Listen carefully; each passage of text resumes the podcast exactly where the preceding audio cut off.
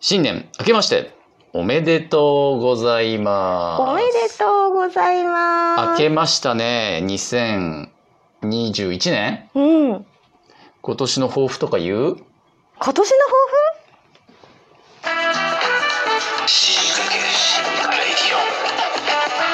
極上の昼下がり皆さんはいかがお過ごしですかボンジュールスタイリストのフランソワです。抱負マドマーゼール放送作家の愛ちゃんです。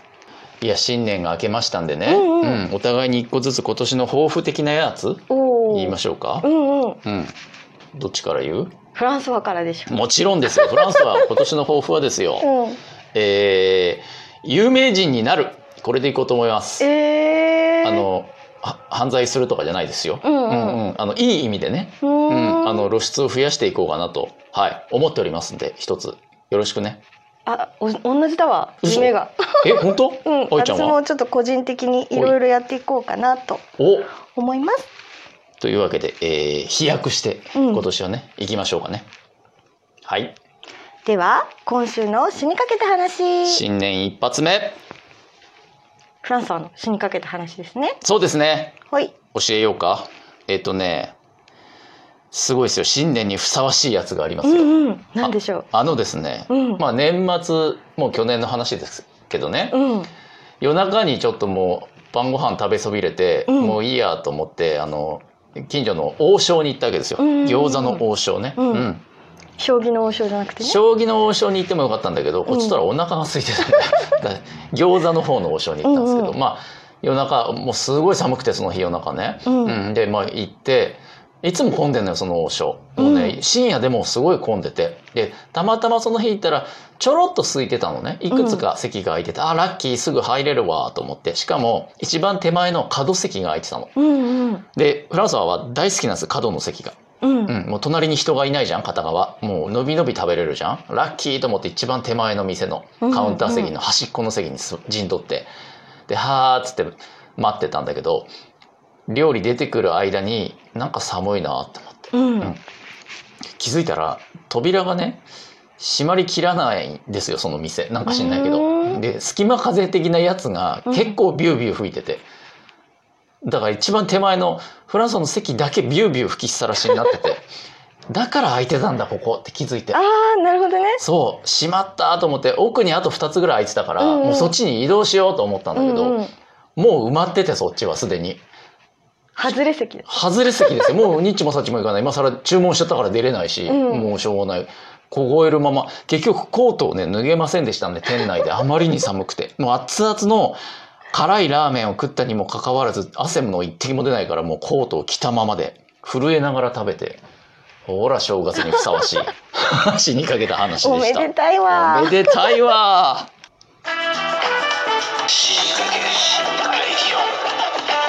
続いては死にかけファッション愛ちゃんの死にかけファッションを教えてもうはこれをしたあらほういっそのことほを殺してくれっていうほうことを発見したの。恐ろしいですね物騒ですね新年早々そうんなんでしょ私がうおカーディガンとほいあとネグリジェを買おうとしたらほもう飛び蹴りしてほしい全世界の人々にうなんでと止め止めるのそううんカーディガンは私ねカーディガンはいいじゃんうんあのー年末うにん何を思ったかほう大掃除をしてみたのよ普通じゃね みんなするよ、うん、何もしないんだけど愛ちゃんはねそう、んあの大掃除をしてみたらさほうなんとほうカーディガンがほう同じやつばかりおそらくね、うん100枚ぐらいあるのよ嘘でしょ あとネグリジェ業者こじれゃんもうん同じものがうん30着ぐらいあるの私多うん分これ死ぬまでにうん着終わんないあいや いや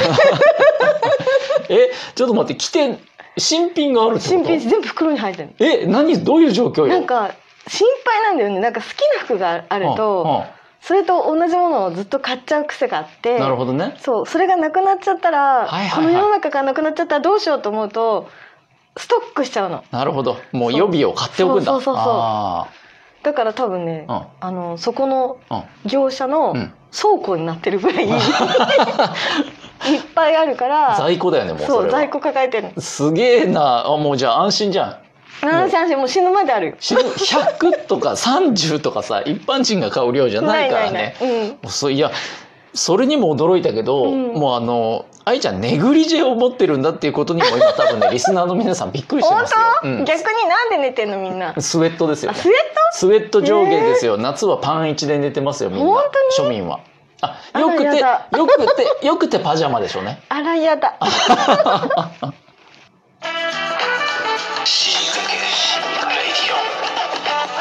続いては、はいゾクッとする話、はいフランソワのゾクッとする話を教えて。新年にふさわしい話をしますよ また。あのーもうこれもね本当年末ギリギリなんですけど、うんうん。朝起きたらめちゃくちゃ寒くてうん。もうねあっていうか寒くて目覚めたんだなゾクッとして、えー。うんうん。でねお腹が痛たってなってう、んうん。うん、どうやら寝冷えですお腹が。ええで去年まではちょっと繊細じゃないなんか。そうなのそんなことね起きたことなかったしそもそもあんなに部屋寒くなかったんですよね、うんうん。今年の明け方去年一昨年よりもなんか気温が低いのか知んないけど、うん今までが暖冬だったのかななんかね部屋が朝めちゃくちゃ寒くて、うん。同じ装備ですよ同じパジャマ着て同じ布団の枚数をかけてるにもかかわらず、うん例年より明らか寒くてええお腹が寒くて冷えて朝目覚めちゃうからこれはまずいと思っうて、んうん。一年放棄して人生初のうん。電気毛布うんうん。を買ってみたんですよアマゾンですぐにうん。すごいねアマゾン年末でも翌日に届きましたうよん。使ってみたんですうよんうん。最高だね電気毛布ええー、あったかいの。使ったことあるないない。もうね天国よへえ。あったかいの上ですね天国もうタイマーつけてるから夜寝る時に布団に入るじゃん、うんもうその時にはへ部屋は冷え切ってても布団の中ぬっくぬくだしう、ーん。朝もタイマーでスイッチが明け方入るようにしてあるから、うんうんうん。もう朝目覚めた時にはもうぬっくぬくなの布団の中もう最強ですおよめでたい。おめでおめたでたいい新年にぴったりのネタでしたね